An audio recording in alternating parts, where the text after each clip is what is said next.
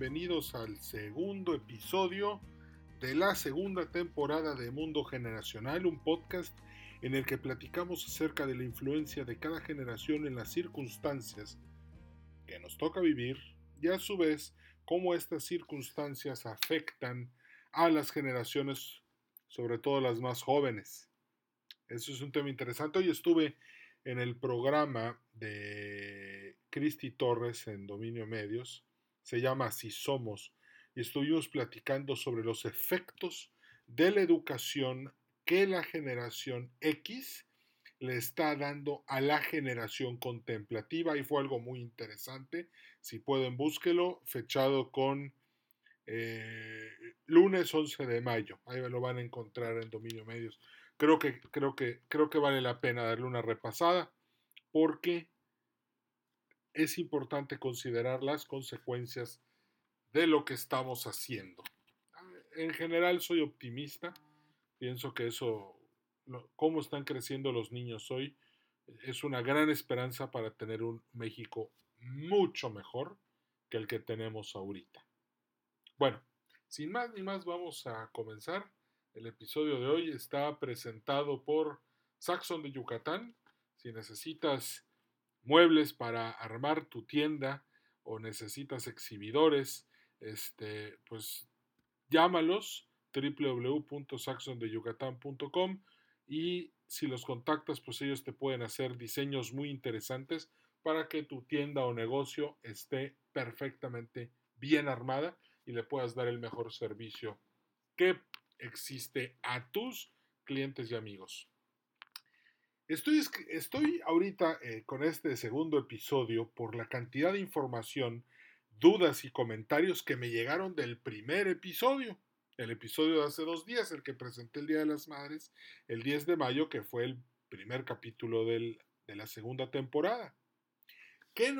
fíjense, gracias a todos, me encantó que, que haya habido tanta respuesta, de hecho no esperaba tanta este, eh, no pensé que el tema del homeschool dejara tan alteradas algunas mamás, algunos incluso papás que luego, luego eh, me contactaron vía WhatsApp, vía correo electrónico, vía Facebook y me dijeron, oye Edwin, eh, necesitamos saber un poco más de lo que estás planteando porque está empezando a preocuparnos. Bueno, miren, vamos, vamos a hacer un repaso muy rápido de lo que fue el primer episodio.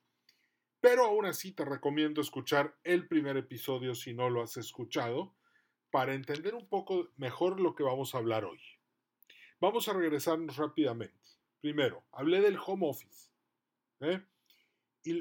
Home office significa que empezar a tener a nuestra fuerza de trabajo, no necesariamente en la casa, ojo. La gente puede salir y puede irse a una cafetería, puede irse a un WeWork, puede a otro lado que no sea su casa para trabajar. Pero lo importante es empezar a generar una fuerza mucho más móvil. Que no tengas que depender de tener a todo el personal en, en la oficina. O cámbialo. Ojo, se necesitan procesos muy bien hechos, necesitas una estrategia de negocios muy bien hecha. Hace rato me decían que la gente ya no aguanta y quiere volver a la oficina porque no aguanta su casa. Claro, son ocho semanas de confinamiento. Pero ah, mucha de la gente que me decía esto está en Mérida, Yucatán. Y yo les decía, a ver, el tema de Mérida es que es muy fácil. Llegas a cualquier lugar en 25 o 30 minutos, este, y con tráfico, pues tardarás unos 15 minutos más. Pero en la Ciudad de México también hablo con otros amigos y clientes y me dicen, yo estoy a todo dar, me estoy ahorrando 5 horas de tráfico al día. Ojo, es que mucho tiene que depender el tráfico, pero lo importante del home office es generar los mecanismos para que si algo así como lo que estamos viviendo vuelve a suceder, tú puedas responder de manera adecuada, de manera positiva, que no tengas ningún solo problema en implementar un home office y cada quien sepa lo que tiene que hacer, cada quien sepa lo que tiene que armar, cada quien sabe con quién se tiene que reportar, los equipos de trabajo ya están armados.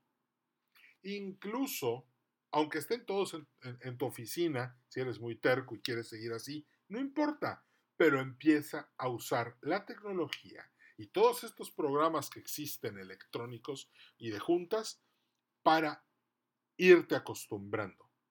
Hay un detalle aquí. La generación X y la generación millennial. Los millennials son nativos tecnológicos. O sea, nacieron, crecieron y ya estaba todo esto aquí. Los X no, los X somos adaptativos tecnológicos. Todavía jugamos yo-yo, eh, boleros, boliche, este, valero quise decir, el, jueguito de la pelota que la jalas y cae en la canastita. O sea, eh, de eso se trata. Somos adaptativos. Los boomers, vamos a, eh, pues eso ya es diferente, también se adaptaron a la tecnología, pero para nada lo hicieron de la manera en la que lo estamos viviendo ahorita los X y los millennials. Entonces, cuando tienes un millennial ¿eh? Que está feliz, encantado de la vida, utilizando su celular, respondiendo, arreglando todo con su tablet, ya estás, o sea, ojo, eso les gusta, ellos están ahí. El tráfico al millennial no le gusta, no le gusta estar dos horas en el tráfico todos los días. Al X tampoco, ¿ok? Pero como crecimos en estructuras en donde hay mucha desconfianza. Ah, es que si lo dejo quedarse en su casa, se va a levantar tarde, no va a hacer nada, me va a dejar con la chamba plantado. Y esos son prejuicios muy de desconfianza boomer y también X. Porque no hay que olvidar, lo dije la temporada pasada, el X tiene un ADN de desconfianza nativo. ¿Ok? Todos los que son X, el X, vamos a recordar, nacidos en México entre 1960 y 1982, todos los X, ¿ok? Tienen una característica. Somos desconfiados. Así somos. Así crecimos. ¿Será o no será? No me estarán engañando. No será teoría de la conspiración. Si será en serio que esto es así o no tanto. Así somos. El millennial es mucho más confiado, confía más en las personas, confía más en los equipos, en el trabajo comunitario. Y eso es algo que hay que aprovechar. Pero no te puedes quedar en este home office, para, en, este, en este corporativo donde todos están en la oficina para siempre. No. Uno de los detalles por los que tanto me gustan los programas de accidentes aéreos es que cada accidente deja algo muy valioso para todos los otros pasajeros de todos los demás vuelos. Cuando no se sabía que en las lluvias estaban estos tornados que apuntaban para abajo y tumbaban aviones, bueno, gracias a que una vez un Boeing 727-200 de Delta sufre un accidente de estos, se descubrió que, existían este tipo de, tornados en las lluvias. Este, y, y gracias a eso se mejoraron los sistemas de aterrizaje y hoy los aterrizajes son mucho más seguros. Es exactamente lo mismo lo que te está pasando con tu oficina. Tienes que adaptarla, tienes que aprender de lo que está pasando y esto no te puede volver a suceder. Ese es el punto. ¿De acuerdo? Siguiente. Hablamos también del home delivery. Home delivery. Ojo. Tú antes ibas al negocio. Ahora el negocio va a ti. ¿Qué queremos hacer? Sacar coches del tráfico. En lugar de tener eh, miles de coches en la, afuera yendo y trayendo cosas del súper, mejor gracias a todas las aplicaciones que ya hay, tú haces un inventario de tu cocina, tu, eh, sala, no, no, de tu despensa, de tu refrigerador, ya sabes lo que necesitas. Por lo tanto, programas y alguien te lo va a llevar directo a tu casa. Tú ya no tienes que salir. Por lo tanto, te ahorraste mucha gasolina, le ahorraste al planeta mucha contaminación. Entonces, home delivery, también, eh, voy a armar un negocio, sí, voy a hacer un restaurante, buenísimo, pero que tu restaurante, en lugar de meseros, tenga motos. Porque la gente ahora se va a quedar viendo la tele en su casa, viendo series, Viendo noticieros Televisa y por lo tanto va a querer estar en pijamas, muy cómodo en un sofá, comiendo lo que sea. Pero lo importante es que pienses en home delivery de ahora en adelante mucho más que en cualquier otro tema. Si no me crees, checa cómo están creciendo este tipo de servicios eh, y llegaron para quedarse.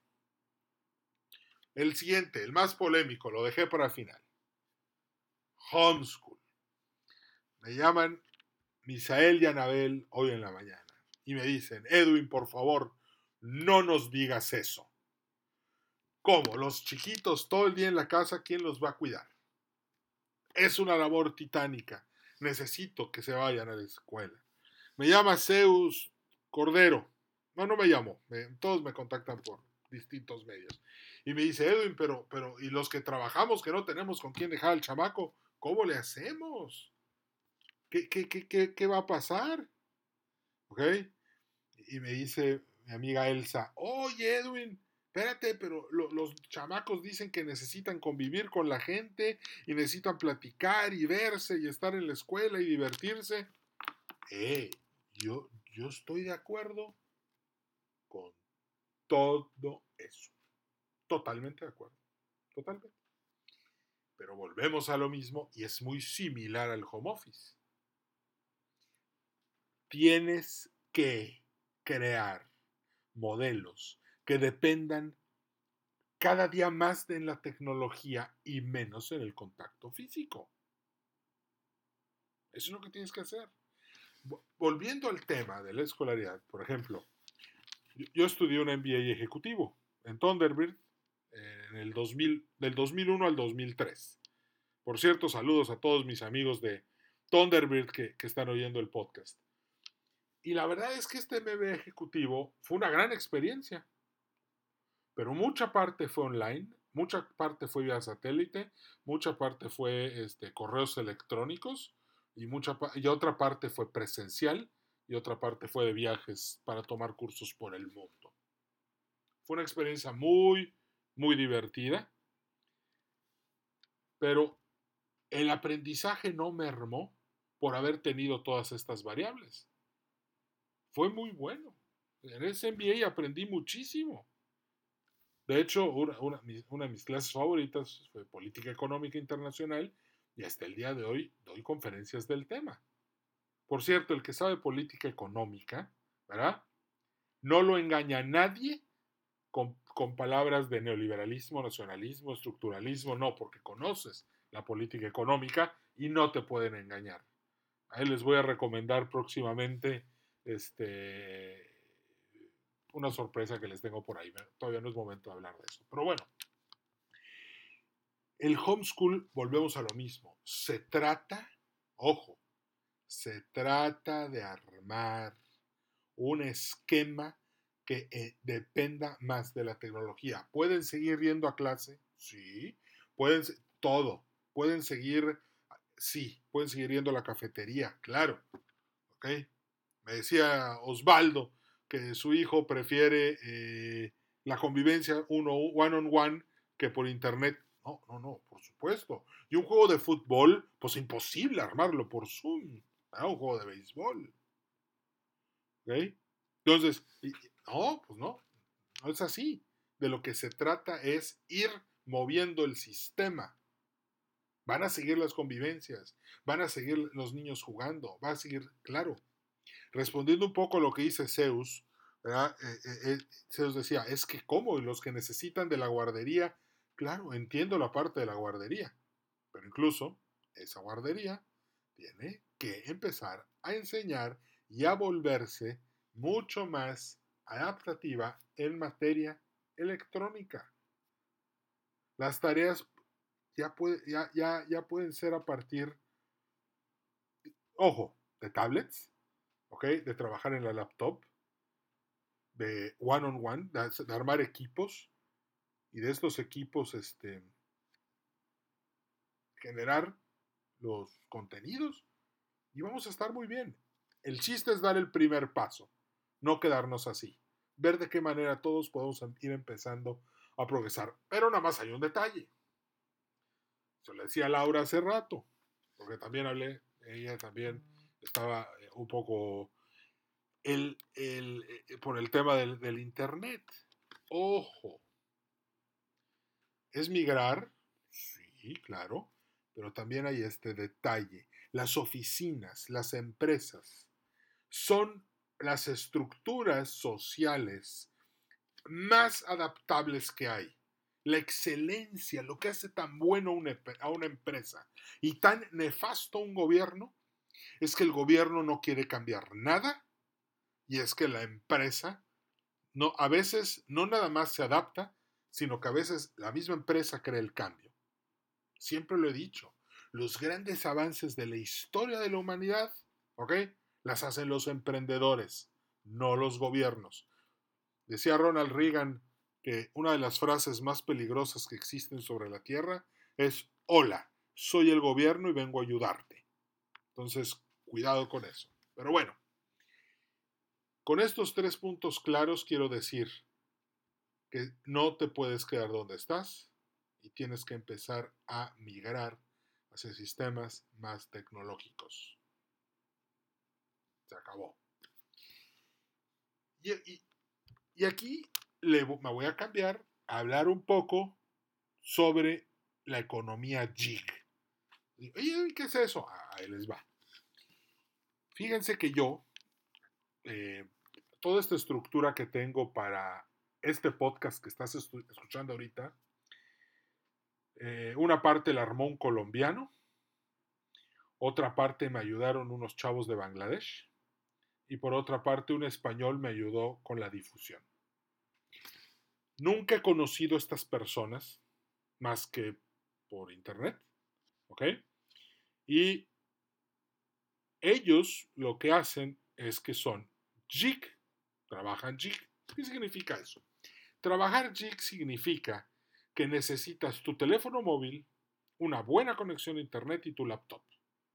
Teniendo estas tres cosas, tú puedes poner en venta tus servicios como escritor, como músico, como corrector de redacción, como publicista, puedes ofrecer, recomendar en tus redes sociales empresas y volverte influencer cuando ya tienes redes sociales muy grandes. Puedes empezar a trabajar, puedes empezar a fabricar boletos y venderlos sin conocer a los dueños de, la empresa. Eh, para eso está ticketopolis.com, la empresa con la que yo trabajo, que también es un trabajo jig, porque a pesar de que conozco al dueño en persona, podría yo no haberlo conocido nunca y aún así trabajaríamos a todo dar. ¿Por qué? Porque este tipo de trabajo llegó para quedarse. ¿Qué pasa si ahorita, que es muy remoto, pero quieres contratar a alguien para que te vea la chamba de las redes sociales en tu empresa? Pues tienes dos opciones. Contratas un recién graduado, que sería un error, porque ojo, las redes sociales ahorita son la imagen de tu empresa y las tienes que manejar a la perfección porque un acento mal, una coma mal o algo así y te funden y, tu marca este, suba a sufrir como consecuencia. Entonces mejor no equivocarse. Tienes que tener una persona que sepa redacción, que sepa escribir muy bien.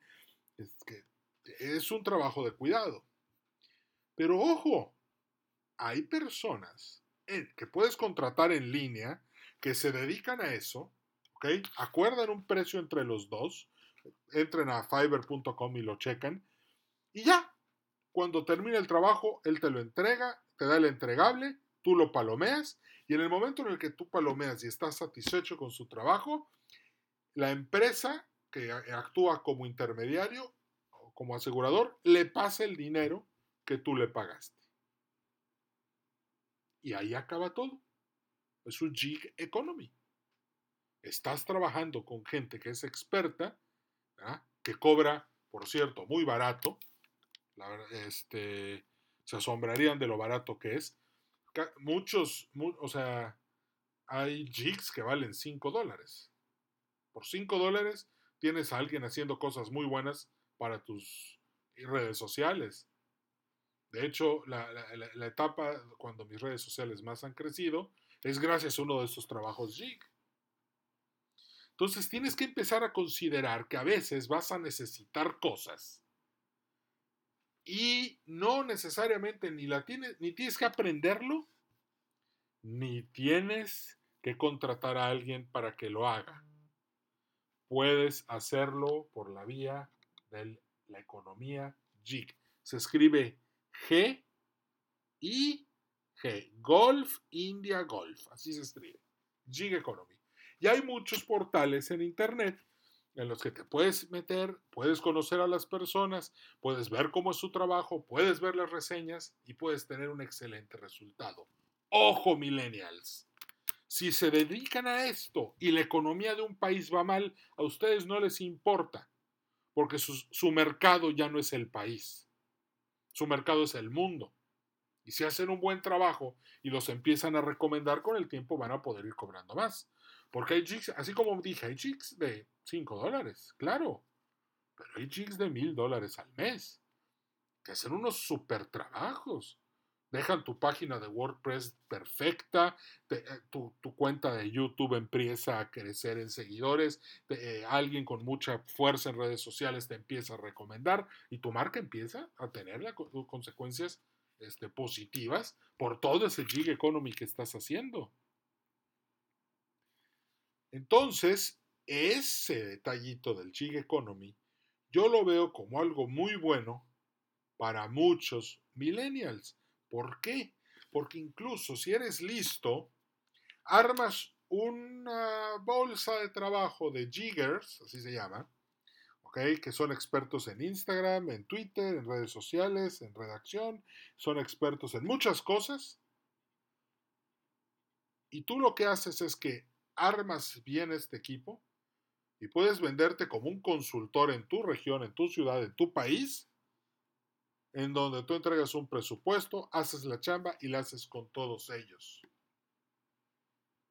Entonces, no es nada más lo que les puedes comprar a ellos, sino también el negocio que puedes hacer con ellos. Y lo mejor es que cobras en dólares. Entonces, claro, Habrá quien diga, es que yo quiero mi seguro social, quiero mi Afore, hablando de Afore. Saludos a mi amigo Lauro Lozano, que el otro día platiqué con él. Él es experto en Afores y ya me dijo que está furioso porque quieren nacionalizar los Aforos o estatizarlos o no sé qué palabras son para dárselos al gobierno para invertir. Pero bueno, a mí tampoco me gustó la idea, pero gracias a Dios a mi Afore nunca le he metido.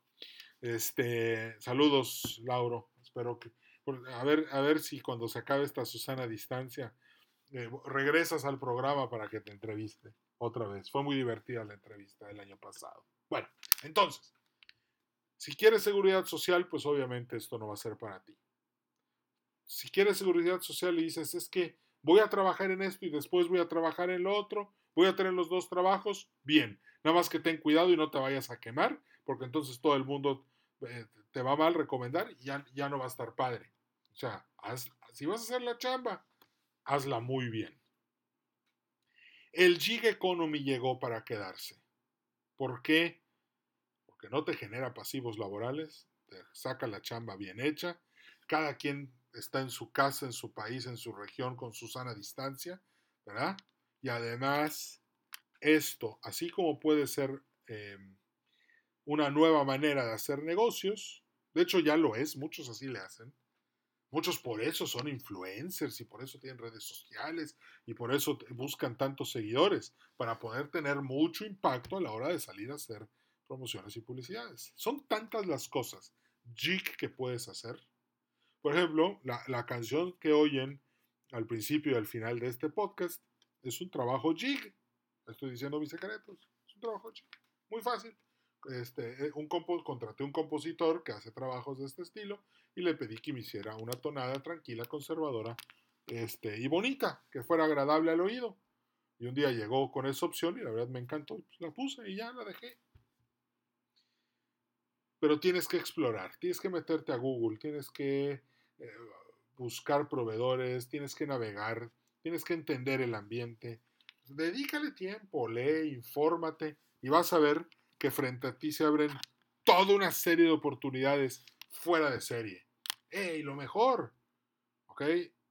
Que si ya eres muy bueno en algo de internet, de apps y de cosas así, ¡eh! Sácale provecho.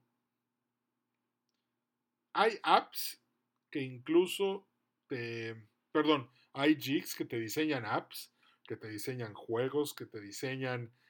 No, bueno, es demasiado lo que hacen por ti. Entonces hay que aprender, hay que aprender a usarlo. Fíjense que, este, volviendo un poquito nada más al tema de, de la empresa del home office y de cómo lo ensamblamos con el jig. Si puedes hacer eso, si puedes empezar a adoptar aplicaciones, softwares como Things3, como Monday, este, este, CBRs, si puedes ir incorporando todo esto para que tu empresa se desempeñe de una manera automática, vas a estar dando un gran paso adelante que por cierto muchos otros no van a querer dar por tercos porque les gusta demasiado su círculo de confort, pero nada más para recordarles que eso ya pasó. No sé qué sigas, digo, puedo entender que vamos rumbo a una recesión económica, me queda claro, como dije hace dos días, unos ya hablan de depresión económica y la verdad es que pienso que triste porque la década pasada fue la gran recesión y, este, y esta década pues ojalá no sea la segunda gran depresión, sería algo este, muy duro y muy triste, se pierden muchas oportunidades, ya, pero aún así si tu proyecto genera valor y da resultado, no importa, vas a encontrar la manera de salir adelante.